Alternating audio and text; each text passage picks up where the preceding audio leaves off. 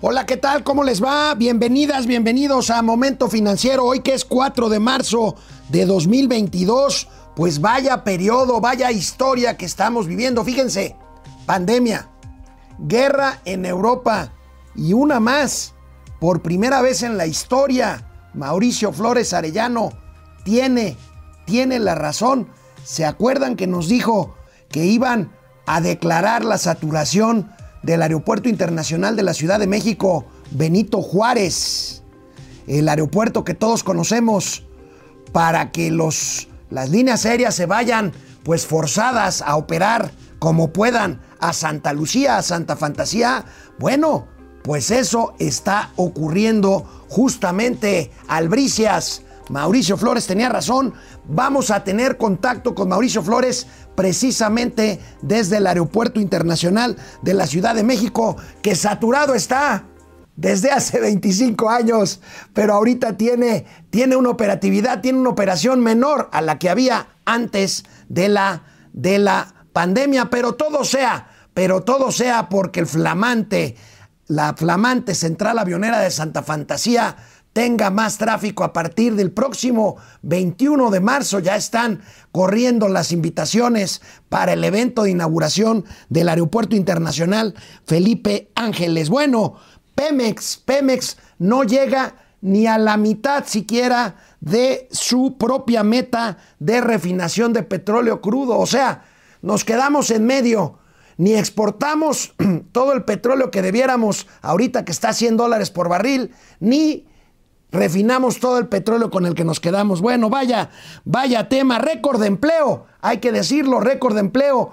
En febrero vamos a revisar las cifras, aunque persisten, persisten los rezagos. Y comentando lo que está pasando en Ucrania, dos cosas importantes de las últimas horas. Uno, eh, en la mesa de negociación de ucranianos y rusos se decreta una tregua temporal, no es generalizada, es en ciertas zonas para propiciar corredores humanitarios, quiere decir para propiciar la salida de civiles que están atrapados ahí en ciudades ucranianas y en regiones ucranianas bajo fuego ruso. Sin embargo, Putin continúa con sus ataques. Ayer atacó la central nuclear más grande, de energía nuclear más grande de Europa, allí en Ucrania. No es Chernobyl, es otra todavía más grande que Chernobyl. Afortunadamente parece que el tema no pasó a mayores, pero estuvimos en vilo y en riesgo. Imagínense nada más ahí una conflagración, una fuga, lo que sea, en materia radiactiva. Tendremos también los gatelazos de este viernes 24, perdón, 4 de marzo de 2022. Y bueno, ya lo dije, pero hay que reiterarlo. El día de hoy es viernes y los mercados lo saben. Esto es Momento Financiero. El espacio en el que todos podemos hablar. Balanza comercial. Inflación. Evaluación. Tasas de interés. Momento Financiero. El análisis económico más claro. Objetivo y divertido de Internet. Sin tanto choro. Sí. Y como les gusta. Peladito y a la boca. ¡Órale! ¡Vamos, réjete bien! Momento Financiero. Bueno, pues como lo habíamos comentado, las autoridades mexicanas, la Agencia de Aviación Civil del Estado mexicano, el gobierno más bien mexicano, pues declara, así de simple, declara saturado el Aeropuerto Internacional Benito Juárez de la Ciudad de México, con lo que abre la puerta, y eso es un eufemismo, abre la puerta, no está o estará obligando a vuelos y pasajeros a migrar a Santa Lucía, a Santa Fantasía, aunque no haya caminos ni vialidades para llegar a Santa Lucía, eso es lo de menos. El chiste son los baños, los baños y los bellos pasillos y el techo y el techo metálico de Santa Fantasía. Fíjense, con el sobrecupo de pasajeros en los edificios del Aeropuerto Internacional de la Ciudad de México, la coordinación eh, debe re- redistribuir posiciones de aterrizaje y despegue, dice la autoridad.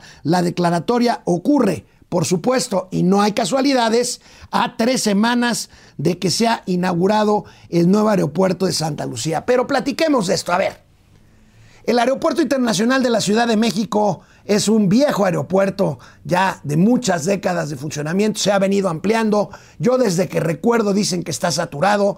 La última gran ampliación ocurrió cuando construyeron la Terminal 2, esta del lado del hangar presidencial en donde salen los vuelos de Aeroméxico. Y bueno, y bueno, pues este pues yo desde que me acuerdo dicen que el aeropuerto está saturado, pero vamos a ver, vamos a ver las cifras. Ahora por supuesto, convenientemente por la, por la inauguración próxima de Santa Lucía, pues dicen que está saturado, pero vamos a ver las cifras reales. En realidad no está al mismo nivel que estaba en la prepandemia. No quiero decir que estuviera perfecto el aeropuerto de la Ciudad de México, pero vamos a ver, ustedes perdonen, vamos a ver los números. Vamos a ver los números que tenemos por aquí.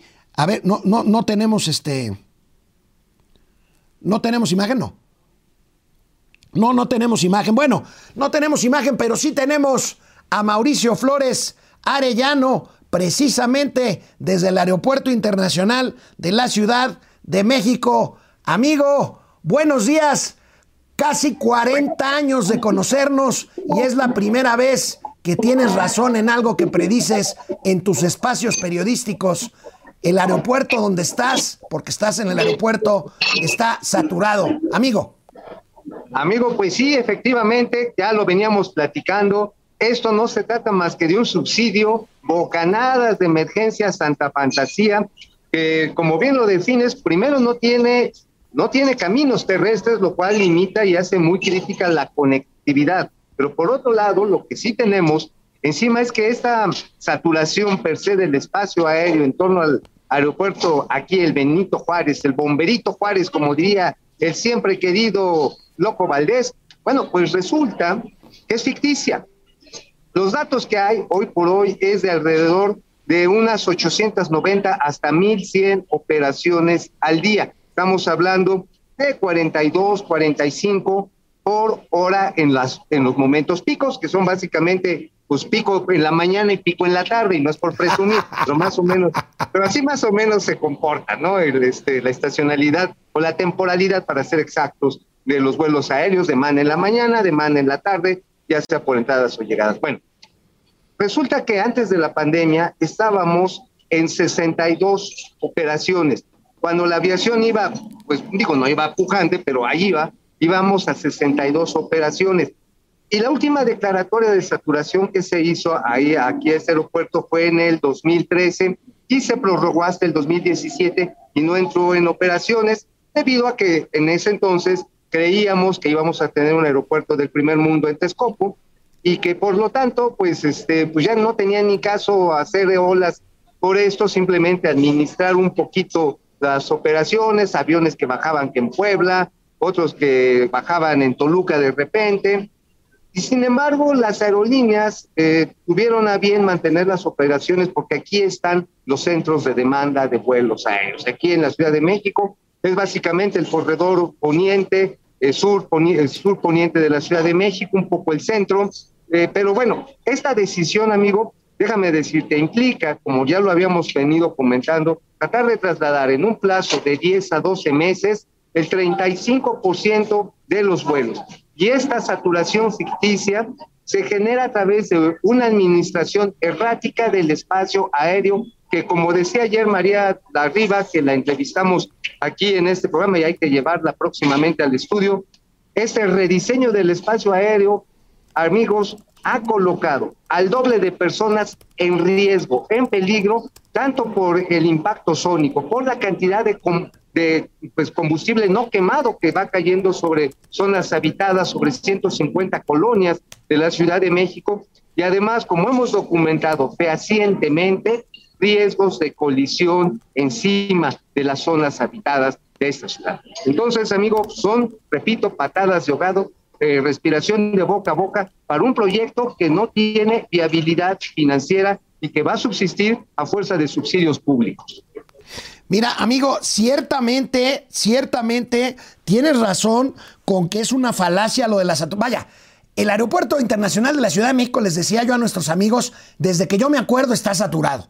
Pero vaya, esto es una falacia en términos de que, mira, en el 2019, antes de la pandemia, operó con 50 millones 300 mil pasajeros y ahorita cierra 2021 con 35 millones, 36 millones en números cerrados. O sea, si lo comparamos con antes de la pandemia, todavía está un 70% de la capacidad que se gestionó en 2019. No más que como, como ya está Santa Fantasía y no lo están pelando mucho, pues entonces el gobierno declara así como como declarar la guerra en Ucrania, declarar está saturado, vámonos a Santa Fantasía. ¡Qué horror, eh!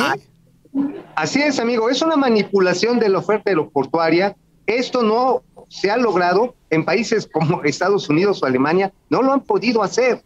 No lo han podido hacer. En algún momento, este, eh, las autoridades de Virginia hicieron algo similar, las de Düsseldorf hicieron locuras similares y los aeropuertos ahí se quedaron. Sí, claro. Simple y sencillamente porque hay una lógica de mercado de velocidad de transporte.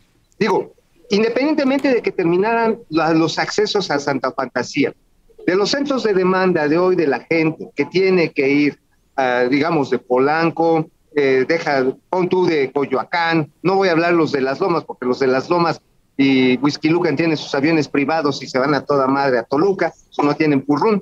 Pero digamos, el común del pasajero, que no somos muchos, ¿eh? déjame decirte, solamente el 6% de los mexicanos tenemos la oportunidad de volar, ¿eh? o sea, también, ojo, también eso es importante.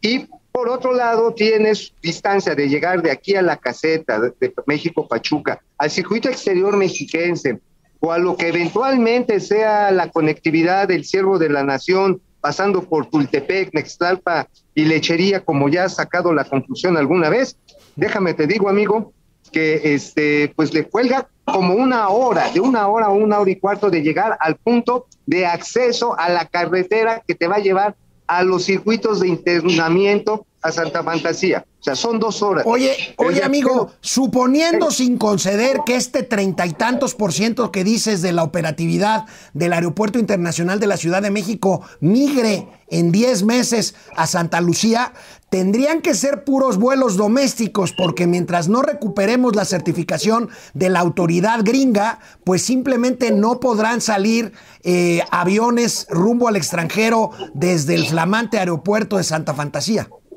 Mira, fíjate, aquí hay un poquito de, ¿cómo decirte, amigo? Hay un poquito de, pues yo tengo un interés estúpido de hacerle manita de puerco a las aerolíneas gringas. O sea, o sea, ahora sí, perdón, no mamar. Pero ¿cómo lo quieren hacer? Ahorita con la degradación de la Autoridad Aeronáutica Nacional, los únicos que pueden aumentar frecuencias internacionales son las aerolíneas estadounidenses. Punto. Entonces, ¿qué es lo que se pretende con esto? Dice, ah, bueno, pues, chin, ¿sabes qué? Ya se nos llenó el ICM, carnal. Este, pero si quieres, jálate a Santa Fantasía. Obviamente, las aerolíneas estadounidenses que tienen que responder ante arrendadores, ante inversionistas, ante la FAA, tienen que atender al Departamento de Estado y más en un momento de guerra como este, no se van a echar el cohete de caer en el garlito de la autoridad mexicana que, insisto, está haciendo una respiración de boca a boca a un aeropuerto que hoy por hoy, amigo, ahora sí ya voy a soltar el dato, me vale madre, ahí va. A ver, el precio de renta de un local como el que yo estoy aquí en el Wings, aquí se paga alrededor, agárrense, de 30 mil pesos el metro cuadrado. Ese tamaño. ¿Sabes cuánto están cobrando en Santa Fantasía? ¿Cuánto? 900 pesos. No, bueno, pues están regalando para que funcione. Pa, es, están, están regalando. Están regalando la inyección de adrenalina para que se levante el burro. Y eso es a costa de nuestra lana, amigo. Y mira, y se están metiendo en un pedote tamaño así, Auditoría Superior de la Federación, porque, carnal, los ingresos aeroportuarios y los no aeroportuarios del AICM son el respaldo, son el colateral para pagar los pinches bonos Mexcat que se contrataron para financiar el aeropuerto que no se ha construido, pero que nada más en el 2020 nos costaron 7.800 millones de pesos en puros intereses. Entonces, imagínate, descremas, ya digo, tú ya sabes cómo son este tipo de descremados, les doy ejemplos, ¿no? Este, se descrema el negocio del ICM para llevarlo, para llevarlo allá al a Santa Fantasía ¿dónde va a estar el colateral para pagar esos bonos? A huevo que vamos a hacer nosotros, tú, yo, los amigos que nos están viendo, con impuestos, con recursos fiscales, vamos a hacer los que vamos a tener que pagar esa deuda. Eso sí, es una aeroproa. Un aeropro, amigo, y qué desastre. Y hablando de desastre, amigo, pues Pemex, fíjate, Pemex está a la mitad de su propia meta de refinación de petróleo. O sea, no tan solo dejamos de exportar ahorita que está a 100 varos, a 100 dólares el barril, sino que dice, no, nosotros vamos a refinar tanto, está a la mitad de su propia meta. O sea, ni una ni otra, ni exportar a 100 dólares, ni refinar. Y no hay para mantener la soberanía de las gasolinas nacionales.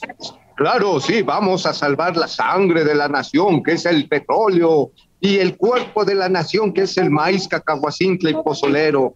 Este, no, sí, mira, amigo, qué pena, porque cuando estábamos en el perro maldito asqueroso periodo, periodo neoliberal, la plataforma de, de, de exportación con Felipe Calderón y con Felipe y con el FOS era de alrededor de 1.9 a 2.1 millones de barriles diarios. Y ahorita, pues, estamos abajo del millón, punto. O sea, obviamente porque se nos ha acabado la reserva, no se ha hecho las inversiones en aguas profundas y se ha privilegiado la explotación en tierra y en aguas someros, someras y en lo que llaman pozos maduros, porque dijeron, es que es más barato. Pues sí, carnal, pero ya te diste cuenta que lo barato sale caro. Pues sí, así es. Vamos a ver, tenemos la nota de reforma, señor productor. Ahí tenemos, fíjate, Viene. solo 47,5% de su meta. Pretende Pemex procesar 1.245.000 barriles al día y solo estamos refinando 591 mil, o sea, menos de 600 mil. O sea, ni una ni otra, compadre. Esta, esta 4T es A pues, ver, la cuarta amigo. tragedia nacional. Habría que ver cuáles son las otras tres. Oye, voy a este voy a recomponer mi refrán de que lo barato sale caro. Lo barato sale chairo. Y este es el, el caso. Lo, bala- barato sale Sí, Chairo, amigo. Y pues aquí, aquí hablando de petróleo, pero hablando de crecimiento, amigo, vaya, vaya, eh, balde de agua fría el que avienta Jonathan Heath, el subgobernador del Banco de México, propuesto por este gobierno de la 4T para la. Junta de Gobierno del Banco Oye. Central. Dice Jonathan Heath que, bueno, aquí entre nos, pues tú y yo somos sus gurús. ajá, de cuates. Dice, será difícil llegar siquiera al 2% de crecimiento del PIB en el 2022. Amigo, Jonathan Heath se suma a los pronósticos Neoliberales de, la, que de, son de- momento a la financiero. esperanza, al renacer del pueblo mexicano que lo ratificará este abril próximo con el sí, sigas Andrés Manuel. Pero a ver, déjame te comento, amigo. Este, yo creo que en la próxima mañanera López Obrador va a decir que nos diga Jonathan Heath cuánto gana. ¿Cuánto? ¿Cuánto que va a decir eso, cabrón? O sea, ya, ya, ya lo veo, ya lo veo. Y va a decir, es que el señor, cuando era, cuando era de los analistas neoliberales a la mafia del poder, siempre los veía con buenos ojos. Bueno, es que no son buenos ojos, amigo. A ver, tú ya lo sabes, traemos guerra, traemos todavía los efectos de Omicron y de la pandemia que no ha terminado, ¿eh? Y por otro lado, tenemos un ambiente, ambiente de negocios, que ayer el mismísimo, el auténtico, el inigualable Francisco el Suavecito Cervantes tuvo que aceptar en una entrevista del Universal que dice, no, pues sí, el ambiente de inversión está cabrón.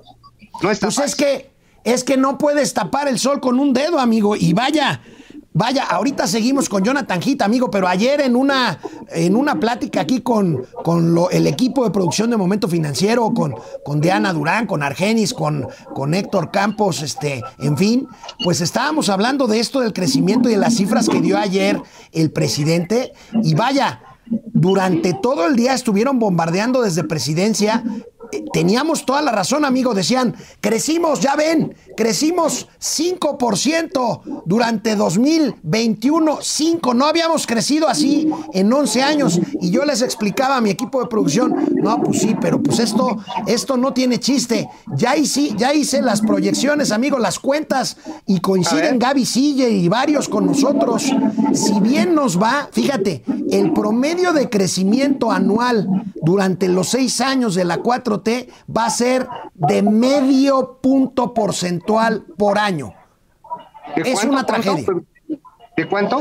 Medio punto porcentual por año, punto cinco por Ah, ciento. bueno, pero va a ser un crecimiento logrado con honestidad, un, un crecimiento eh, que nada más necesita un par de zapatos y unos frijolitos con arroz. Pero no hablemos de la casa de Houston, porque si no se nos van a encabronar. Oye, Jonathan Heath dijo otro dato interesante, amigo, y, y aquí, pues también eh, siguiendo Jonathan Heath a los gurús de momento financiero, pues dice que México está al borde de la estanflación y dice A ver, amigo. que el Ajá. 90%, que el 90% de los productos o servicios registran una inflación mayor al 5%. ¿Qué datos, eh? Así es.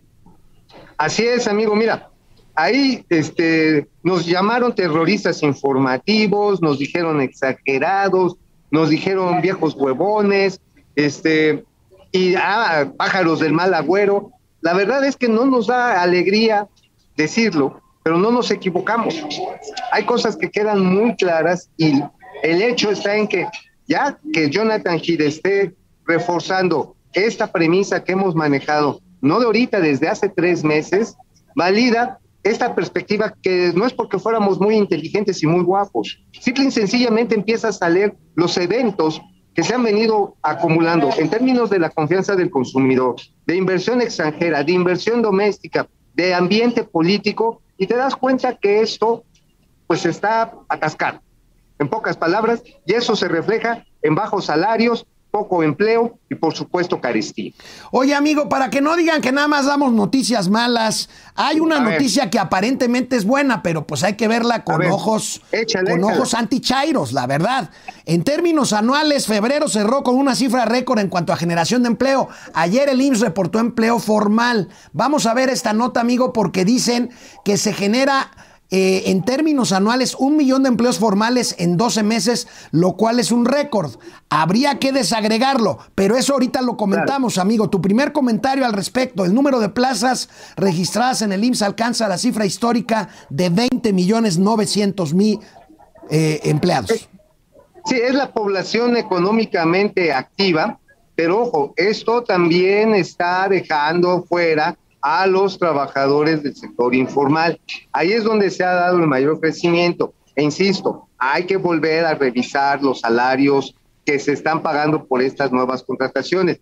Ayer, este, ¿cómo se llama esta? La cabeza más brillante de presidencia que llevaron ayer ahí a Palacio Nacional, Carlos Torres. Carlos Torres. Carlos Torres, lo escuchaba con detenimiento anoche y decía, es que el poder adquisitivo de la gente ha mejorado 78% en No es esta cierto. administración, porque en eso ha subido el salario mínimo. A ver, a ver, Carlitos, o sea, no mameyes. A ver, ¿cuántos de ustedes, amigos que nos están viendo, cuántos de ustedes hoy compran 78% más? A ver, díganlo. A ver, vamos a hacer una encuesta para decirle al señor Carlos Torres que se le está mamando y se la va a arrancar, que no chingue. Bueno, vamos a ver, amigo, que- el comportamiento del empleo, esto que quieren, pues, eh, pues por supuesto, destacar eh, los miembros del gobierno de Andrés Manuel López Obrador, un millón de empleos eh, promedio anual eh, hasta el cierre, en términos anuales, al cierre de febrero. Vamos a ver la siguiente, la siguiente gráfica Ándale, en números. Oye, amigo, amigo, a ver, tú sí haces análisis hasta el cierre, ¿verdad?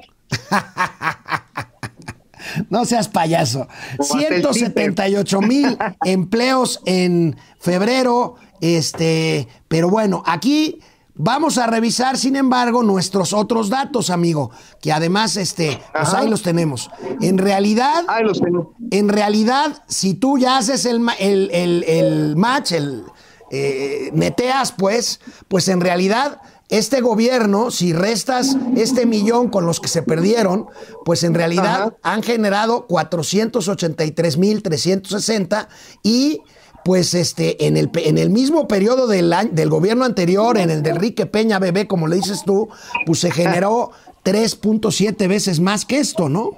Así es. Y mira, aún ahí con Enrique Peña Bebé, éramos deficitarios en comparación al ritmo de crecimiento poblacional. A partir de los 18 años es la métrica que se utiliza, se crea el supuesto de que los jóvenes buscan chamba en el sector formal. Y esto aún así, y eso a una tasa de un millón de personas por año, sobre todo considerando el envejecimiento de la población. Los que hace 18 años, 20 años eran chamacos muy chiquitos, acaban de nacer, pues ahorita ya están buscando palpipirín. Este rezago no es nuevo, es un rezago que No, no, traemos no. muy grande de la economía nacional, por eso ha crecido tanto la informalidad, porque las empresas tienen que cargar con un montón, un montón de cargas, eh, tanto fiscales, locales, este, federales, y bueno, los cobros de derecho de piso que te hace el crimen organizado, por supuesto que hace que los negocios sean cuidadosos y chiquitos.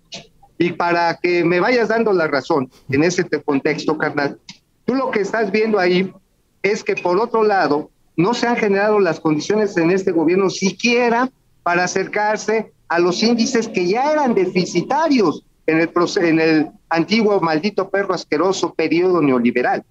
Ni siquiera nos acercamos. Bueno, pues ahí están, ahí están los datos, ahí está eh, la nota esta que algunos periódicos la retoman como una buena noticia, cifra récord.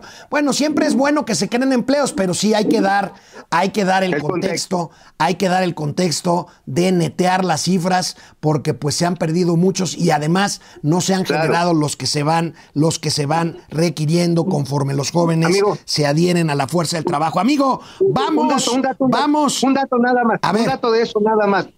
Resulta que el 75% de los empleos que se están generando están entre uno y dos salarios mínimos. Y donde se ha perdido la mayor cantidad y no hay recuperación, sino se sigue perdiendo, es en los rangos de 5 a 10 salarios mínimos. Ahí hay una pérdida neta de puestos de trabajo. Eso se llama depauperización de las condiciones de empleo. Punto. Ahí no hay que darle vuelta al agua. Ok, amigo, pues vamos a pasar lista con nuestros amigos que están conectados este, y regresamos con tus columnas. Vámonos.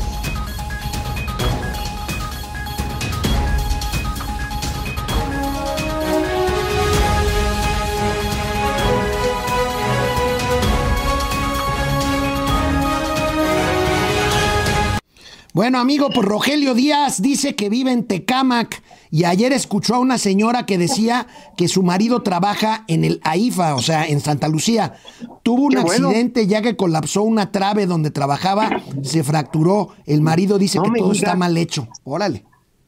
Híjoles, oye, ¿sabes quién está haciendo esas, esos accesos de traves que se están cayendo? Porque lo están haciendo al empujón.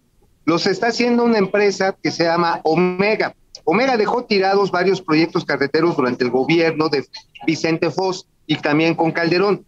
Es una empresa felizmente eh, calderonista, vamos a decirlo así, y que está haciendo las cosas con las patas. No están poniendo los contrafuertes de concreto que se requieren en los taludes, en los procesos constructivos. O están metiendo unas pinches vigas que se rompen y cuando pasa la vibración, hermano, ¿tú sabes qué pasa cuando, cuando te vibra? ¿Tú sabes cuando te vibra? No Así, sé, tú eres "Ay, el que güey". usas esas cosas. Se, se, se vuelan los pernos, neta, se vuelan los pernos y esos son los accidentes que estamos viendo. Valdemar Arteaga, saludos desde Garden Grove, California. Como siempre, aquí al pie del cañón. Muchas gracias, Valdemar. Genaro Eric, saludos a Lenin y Lennon de las finanzas. Mm. Gracias, gracias. Eh, Simil 4, muy buen día al protón y electrón financiero, esperando las noticias sobre este neutrón llamado México que ya no va ni para arriba ni para abajo, sino todo lo contrario.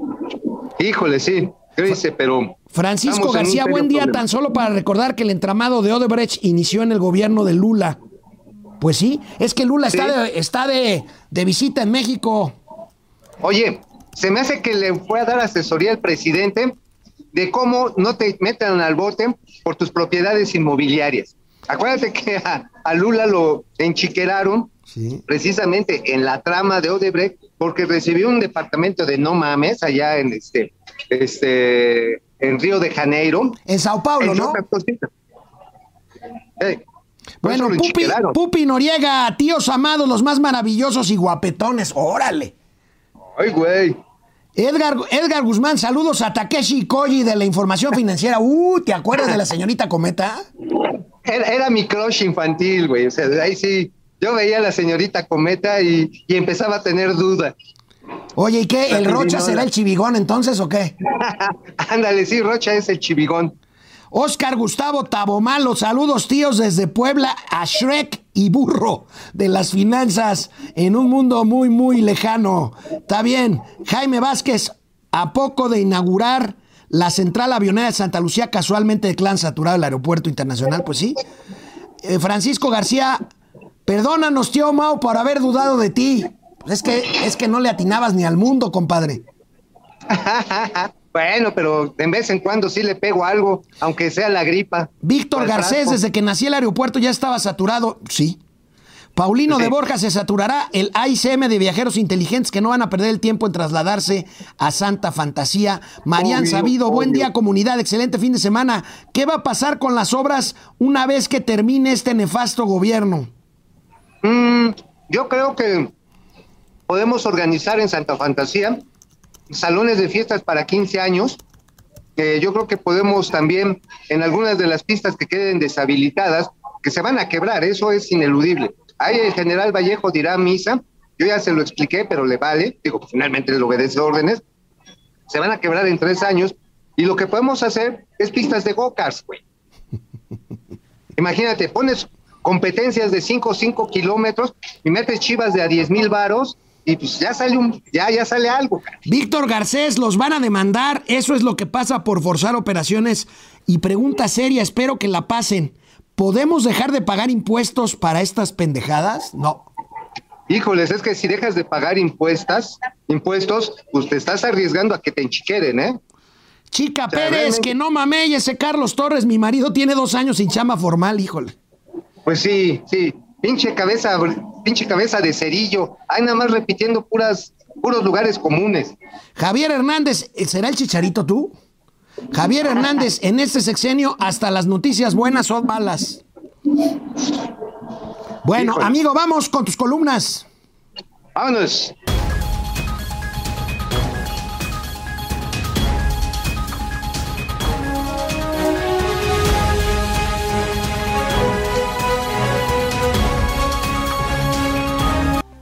Bueno, amigo, leo con mucho interés en tu columna del Independiente del día de hoy que hablas sobre el desastre de abandono que hay en las escuelas oficiales de la Secretaría de Educación Pública. ¿Qué te estás metiendo en los terrenos de Delfina, amigo? Sí, ahora sí que si ella es delfina, yo soy Keiko. Así, ¿no? Sí, de a tiro. Cetáceo contra cetáceo, mamífero contra mamífero, aletita contra aletita. De cabrón. cachalote a chacalote. El, el cachalote Flores, atento a lo que hace la Delfina Gómez. Ay, güey, qué cosa. Pero mira, para no seguirle dando vueltas, ahí hicimos, eh, nos apoyamos en datos oficiales y los confrontamos con datos que tiene la Cámara Mexicana de la Industria de la Construcción. El drama viene en que la inversión en infraestructura educativa de todos los niveles se ha caído prácticamente a la mitad de lo que había con Enrique Peña Bebé. Y es más, si lo comparamos con el periodo de Felipe Calderón, también hay una pérdida neta en todos los programas. Es más, déjame te digo, aquí lo canijo es que tanto las escuelas de, de- ¿te acuerdas? Estas escuelas de tiempo completo que ya les quitaron a cerca de tres y medio millones de niños Sí. la posibilidad de estar hasta las cuatro de la tarde y tener uno de los dos únicos alimentos que podían tener en el día, eso sí, pues es un gobierno muy humanista, ¿no? Bueno, a estas escuelas primarias, secundarias y kindergarten se les redujo radicalmente los recursos. Les dieron a las juntas de padres de familia, alumnos y maestros 500 mil pesos anuales según para que hagan las reparaciones y las obras.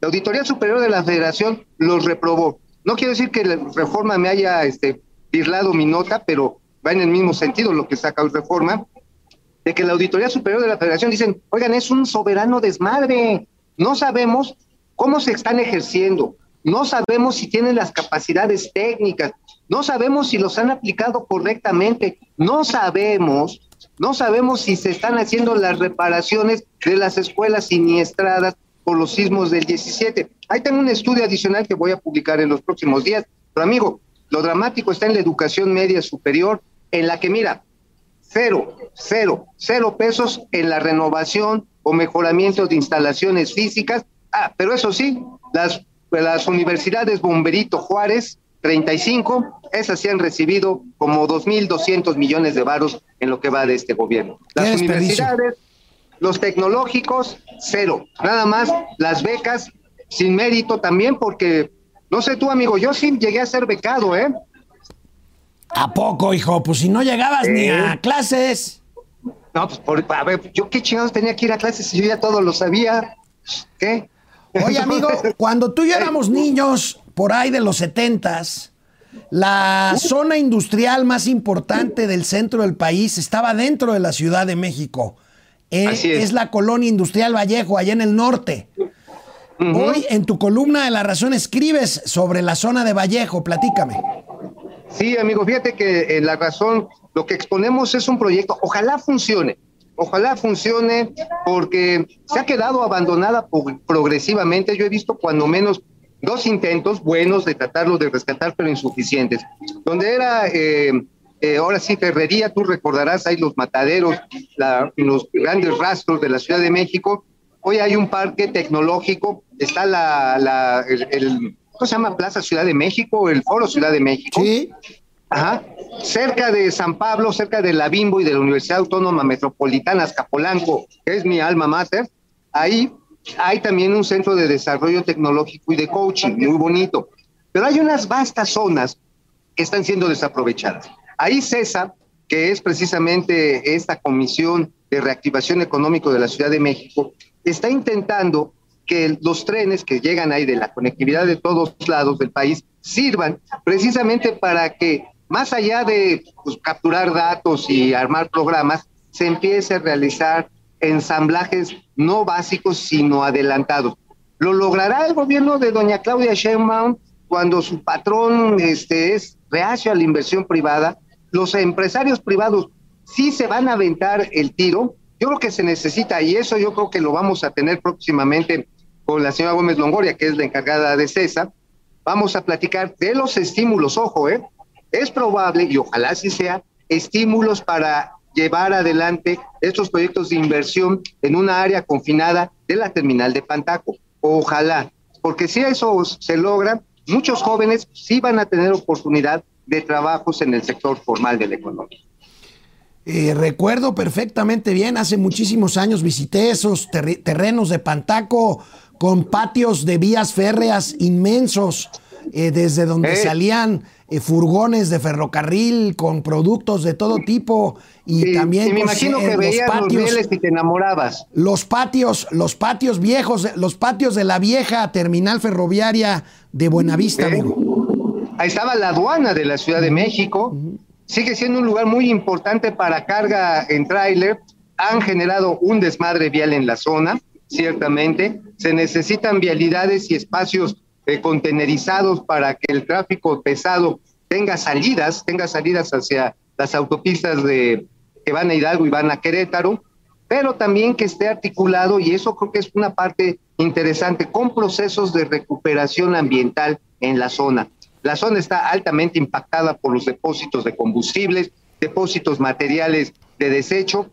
Eh, se puede hacer incluso un tiempo, fíjate que con Mancerita, ¿te acuerdas de Manzanita, nuestro ex jefe de gobierno? Miguel Mancera. Miguel Mancera, intentaron echar a andar algo así como lofts, lofts acá aquí muy neoyorquinos, este, cerca del eje 2 norte, y acá unos eh, naves industriales que ponían unos pisos acá bien mamucos, puta, pues nunca se llenaron y la gente que llegó se chispó porque la zona es bien peligrosa, hermano, es cañona, Sí, sí, sí. están nomás ahí. Entonces, pues este, están en la colonia Nopatitla, cabrón. Entonces, te metes a Nopatitla, este, virgen y sales casado, güey. Así está serio. Bueno, oye amigo, pues fíjate, eh, eh, habías hablado tú del incremento del precio del trigo debido a la guerra en Ucrania. Pues bueno, pues ya le empezó a pegar al precio del pan. Y aquí tenemos esta nota, pues eh, el trigo está carísimo y por lo tanto, pues ya está pegando a los precios del pan y de la harina.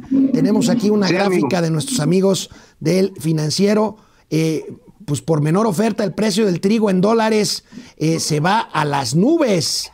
Mira, fíjate 11.16 dólares por bushel. Este, Mira, ese amigo, es el precio aquí- del trigo. Aquí en el Wings en el que estoy, está tan caro el pan que ya evitan ponerte la charolita de bolillos, güey. Neta. Neta. ¿Por qué? Porque es una forma de ahorrarse. Sergio Sarmiento ya hace una reflexión muy interesante en Twitter y creo que también lo pone en su columna de reforma. Habla con un amigo panadero, dice, oye, el año pasado brincó el costal 17 pesos, como de 440 de costal de harina a, 500, a 457 pero de golpe y porrazo subió 140 pesos en esta semana. O sea, 140 pesos subió el costal de, de harina, de trigo, haciendo que este casi se acerque a los 600 pesos. Esto, obviamente, va a hacer que todo el tipo de pan dulce, salado, aguado, bolillos, chilindrinas, trenzas, orejas, panquecitos, hojaldres diversos, se vayan al cielo. Oye, amigo, eh, cambiando de tema, ayer City Banamex, que está en venta, City Banamex llevó a cabo su reunión anual de consejeros, que es este, pues una reunión eh, pues grande porque tiene consejeros por todo el país. Y bueno, pues la presidenta del grupo, Jan Fraser, les dijo, les dijo que México sigue siendo un mercado clave para City. Entonces, ¿para qué venden? Pues mira, venden pues para llevarse una lana. este, ¿y sabes qué está cotorro en esto, amigo? Este, que City va a vender la licencia de Banamex y tiene que pedir licencia para operar como City nuevamente. ¿Cuál es el negocio de City o lo que quiere ahora decir que se va a enfocar? A la banca patrimonial, a la gente con billete, a los machuchones, a los fifís, a los nuevos ricos de la 4T. No, no hay, de esos no hay. Ay, ¿cómo no? A huevo, yo los vi en Houston. ¿Ah, no sí? me, no me, no me. O, o- o es, o es ilusión colectiva. Pues es ilusión, ¿No? porque además a esos los van a atender en las bancas patrimoniales, pues del Wells Fargo o del Chase allá en Ay, San ay, Antonio. a ver, no son tan sofisticados, cabrón. Estos, estos son bastante palurdos en eso. Y mira, la, el City se va a dedicar a mover la lana de los Ricardos, de las empresas que aguanten todo, a ver si, a ver cuánto aguantamos todavía en este periodo.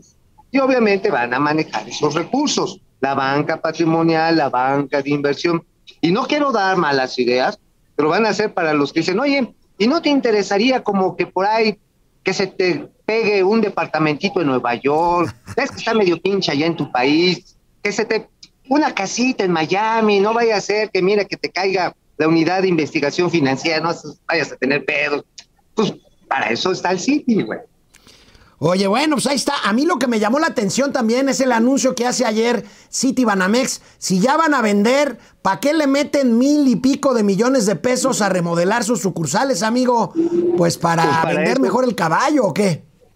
Mira, yo creo que es una inversión de estas de Europel, porque en la nueva banca, y las fintechs son testimonio de ello, la nueva banca no necesita tantas sucursales. Antes sí llegabas a una sucursal y era como entrar al Palacio de Versalles. Y sí, te sentías así como, como medio basureado, ¿no? La gente de, de nuestra, de, de nuestro barrio, carnal, pues sí nos sentíamos así como azorrillados, llegamos casi de rodillas ahí a la, a la caja o, o con el gerente. No, no mames, el gerente, iguana, patrón. Pero esto ya cambió. Y esto, obviamente, intentan, pues ahora sí, como tú bien lo dices, vestir más bonita la mona. Pero ojo, Banorte, que es uno de los interesados, Santander, que es otro de los interesados, y mi patrón Ricardo Salinas Pliego, que es otro de los interesados, pues no necesitan esas madres. O sea, ya tienen sucursales. En todo caso, van a fusionar y van a ver cuál es la manera más eficiente y más barata de dar servicios bancarios, de captación y de crédito. Ni le busquen. Bueno, pues ahí está, amigo. Pues si quieres, vamos a darle otra vuelta a los comentarios para regresar con los gatelazos y matar ya esta café. semana infame. Yo me pido otro cafecito.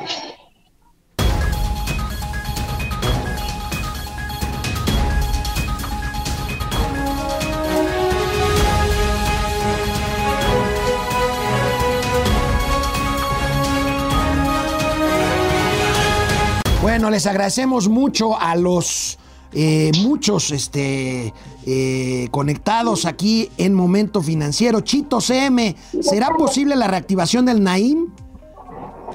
Ah, de- ah, te refieres al de Texcoco. Pues mira, No, pues tú Mira. dices que la base de concreto todavía funcionaría. Si llega alguien así que diga, órale, pero lo que, híjole, es difícil contestar esta pregunta. Mira, necesita mucha lana. Mucha lana porque sobre todo todo lo que fue precarga son 6 millones de toneladas de piedra basáltica que se lo colocaron. Hoy ya tiene hundimientos diferenciales. Está así como, este, como lomas de tejeringo, así todo ondulado. Y hay que retirarlo y luego ver en qué condiciones quedó el subsuelo y la plataforma de las pistas. Ya, ya ni me digas, amigo, es un Dale, fue un dale, sinsentido, es un crimen económico. La historia, Oye, la historia mira, se lo yo- va a reclamar Andrés Manuel Mira, López Obrador. mira, mira, lo que se lo reclamamos, yo tengo una idea. Vamos a hacer el Hub Internacional de México en Cancún. Ya. Güey, ya nos ganó Panamá, hombre. Yo creo que por eso, fíjate, ahora caigo en la cuenta, por eso les enviaron al, al Salmerón, al presunto violador y a Jesusa. Pues está, está- estamos enojados por algo que ocasionamos nosotros mismos. El aeropuerto Pues sí. de Panamá ya es el hub latinoamericano que debió de haber sido Texcoco, maestro. Pues sí, pero mira, de lo perdido lo hallado. Va a estar el tren Maya mal que bien. Pues ya de tiro, pues lo haces ahí, ya para qué, para qué sufres. Te haces ahí y nos vamos a Cancún, güey. Ya. Bueno, este, Alelu, Aleki, ¿cómo pagará López los fertilizantes comprados a Rusia? Es un buen punto, ¿eh? Si, si no está en el SWIFT, pues le va a mandar a Pío y al Martinazo con sobres amarillos a pagar a, a- a Moscú. No, va, los van a esperar el, el submarino ruso ahí en el puerto de Veracruz. Ya les van a entregar los sobres del bienestar. Carly Agui, saludos desde la Estación Espacial Internacional. ¡Órale! Ándale, cabrón. Fidel Reyes. Morales, a mí no me engañan, subió el precio del pan por la excesiva demanda del día de ayer. Ah, por el temblor. Ah, bueno. Bueno, sí, sí, el tema del bolillo, sí, no, estuvo cañón, ¿eh? Sí, no, no había bolillos en la tarde, ¿eh? Oye, a ver, amigo, ¿de dónde carambas sacaron nuestras abuelas, que en paz descansen ellas, que con el pan se te va un susto? Yo nunca lo entendí, cabrón. Pues yo creo que era para que se te llenara la pancita y no tuvieras el efecto gástrico de demasiada adrenalina y, y eso te descompusiera la pancita. Yo, yo, yo tengo esa impresión que servía para eso. Bueno, sí, Cintia Martínez, sí, uno que se dedica a la industria de alimentos está cañón el incremento en los costos. Pues sí. Cintia, tú no me dejarás mentir. Memo. Villarreal, invierten para pagar menos utilidades. invierten para pagar menos utilidades. Sí, es una estrategia que se utiliza, no es este, la más ética, pero ciertamente cuando invierten en capital de trabajo, eh, en CAPEX, se reduce el, eh, la inversión, el reparto de utilidades. Ahora que también una cosa, esto es importante. Si tú haces reparto de utilidades, ¿sabes también a quién le debes de repartir, ¿A quién? amigo? Al SAT. Claro, claro. Entonces dices, ay, cabrón, no, no, no. Y te es un chilote de 33%, pa. Bueno, Así. amigos, les adelanto ahorita, vamos a los gatelazos. El primer gatelazo no saben. La explicación de que no hayan desalojado a los reporteros ayer durante el sismo de Palacio Nacional. No tienen No, una no hay idea. manera de tanta veras, los de la 4T son maletas, maletas, Oye. maletas, maletas. Todas esas explicaciones entre la casa de Houston, lo de por qué los reporteros al último, son como las entradas y, los, y las salidas a viaducto. A lo pendejo. Bueno, pues vamos a los gatelazos.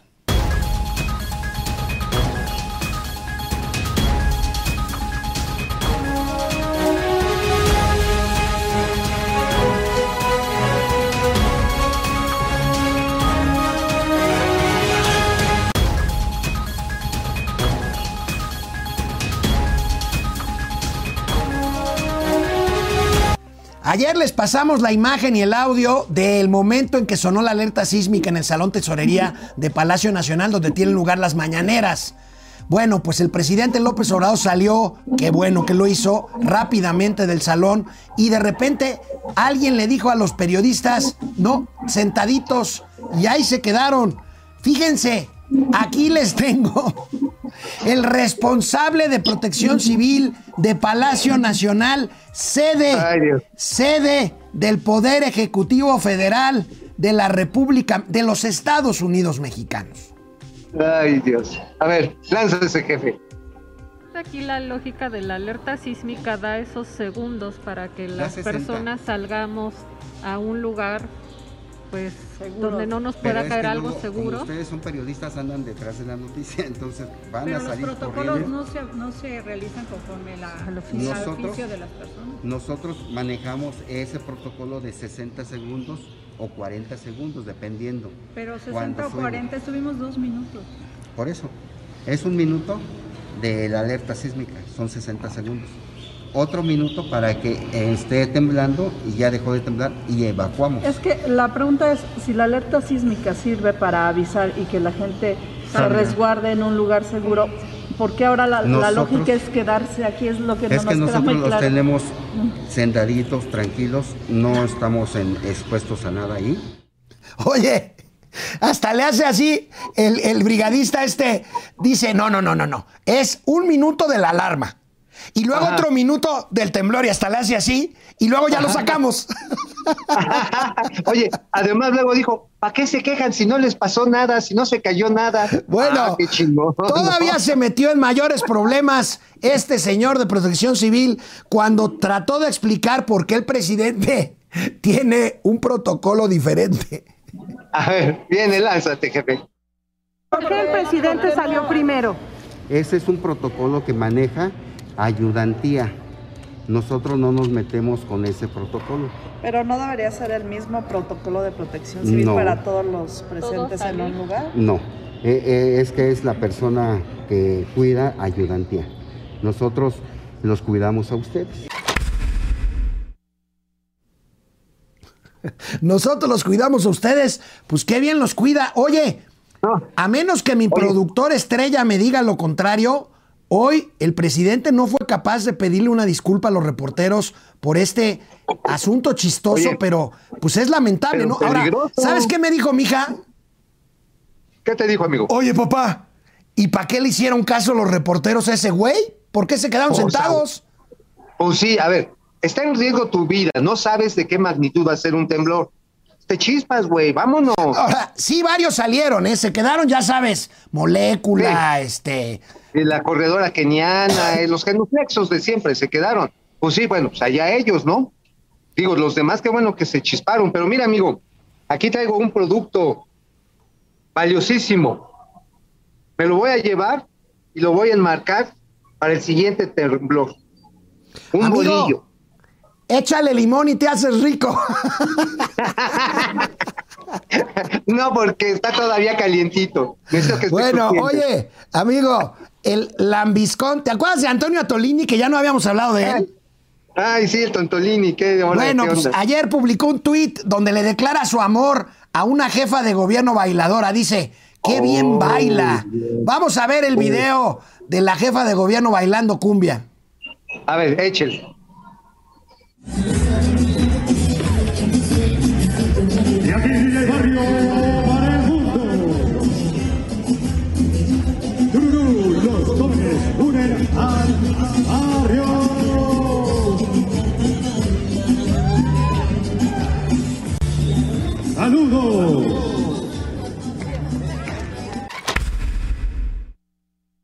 Oye, amigo, que ni vaya bailando por un sueño porque no pasa ni la preliminar.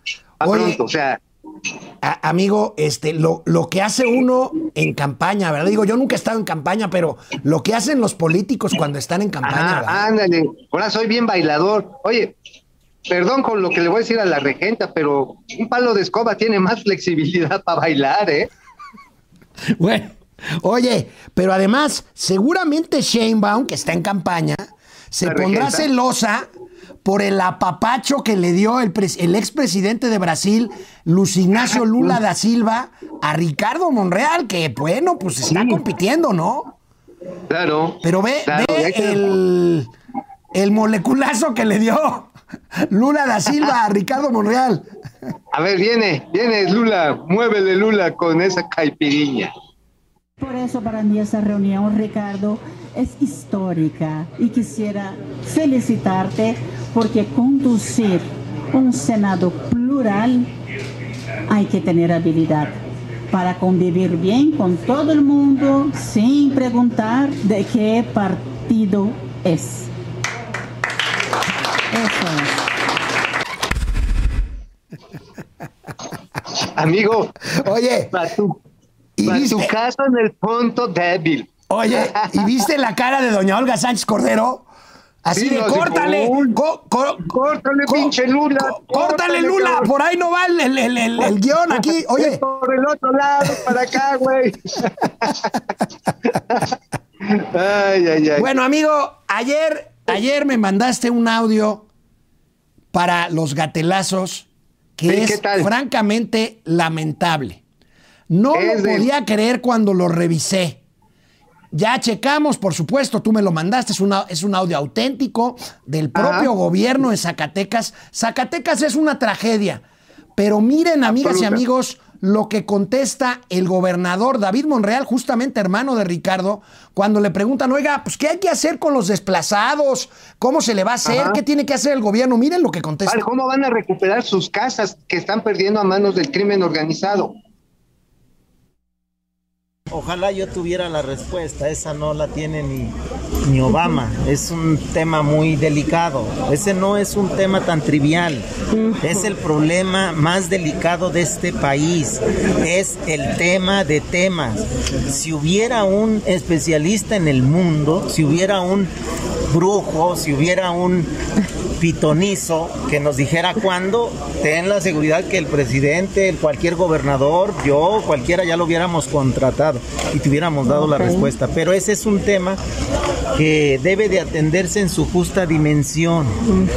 Eh, ¿Y qué están haciendo hasta ahorita? ¿Qué Ah, han trabajado? Pues esto se está haciendo todos los días, la lucha contra el crimen, eh, se está llevando a cabo la política pública para generar empleo, desarrollo, se está eh, buscando que las imparticiones, la impartición de justicia sea correcta, se está haciendo mucho trabajo. Lamentablemente se abandonó por décadas y hoy eh, padecemos las consecuencias, padecemos las consecuencias de esa herencia maldita de muchas décadas que representó el modelo neoliberal Bueno, que y- generó la desigualdad y la Y pobreza. para esto hay que darle para adelante. ¿Cuándo habría resultados o alguna respuesta, Ya hay, algún ya, avance? hay- ya hay resultados. Ya ahorita puedo decirles con eh, eh, relativa satisfacción de que vamos a la baja en el comportamiento del delito, de los homicidios. Ojalá y Dios nos ayude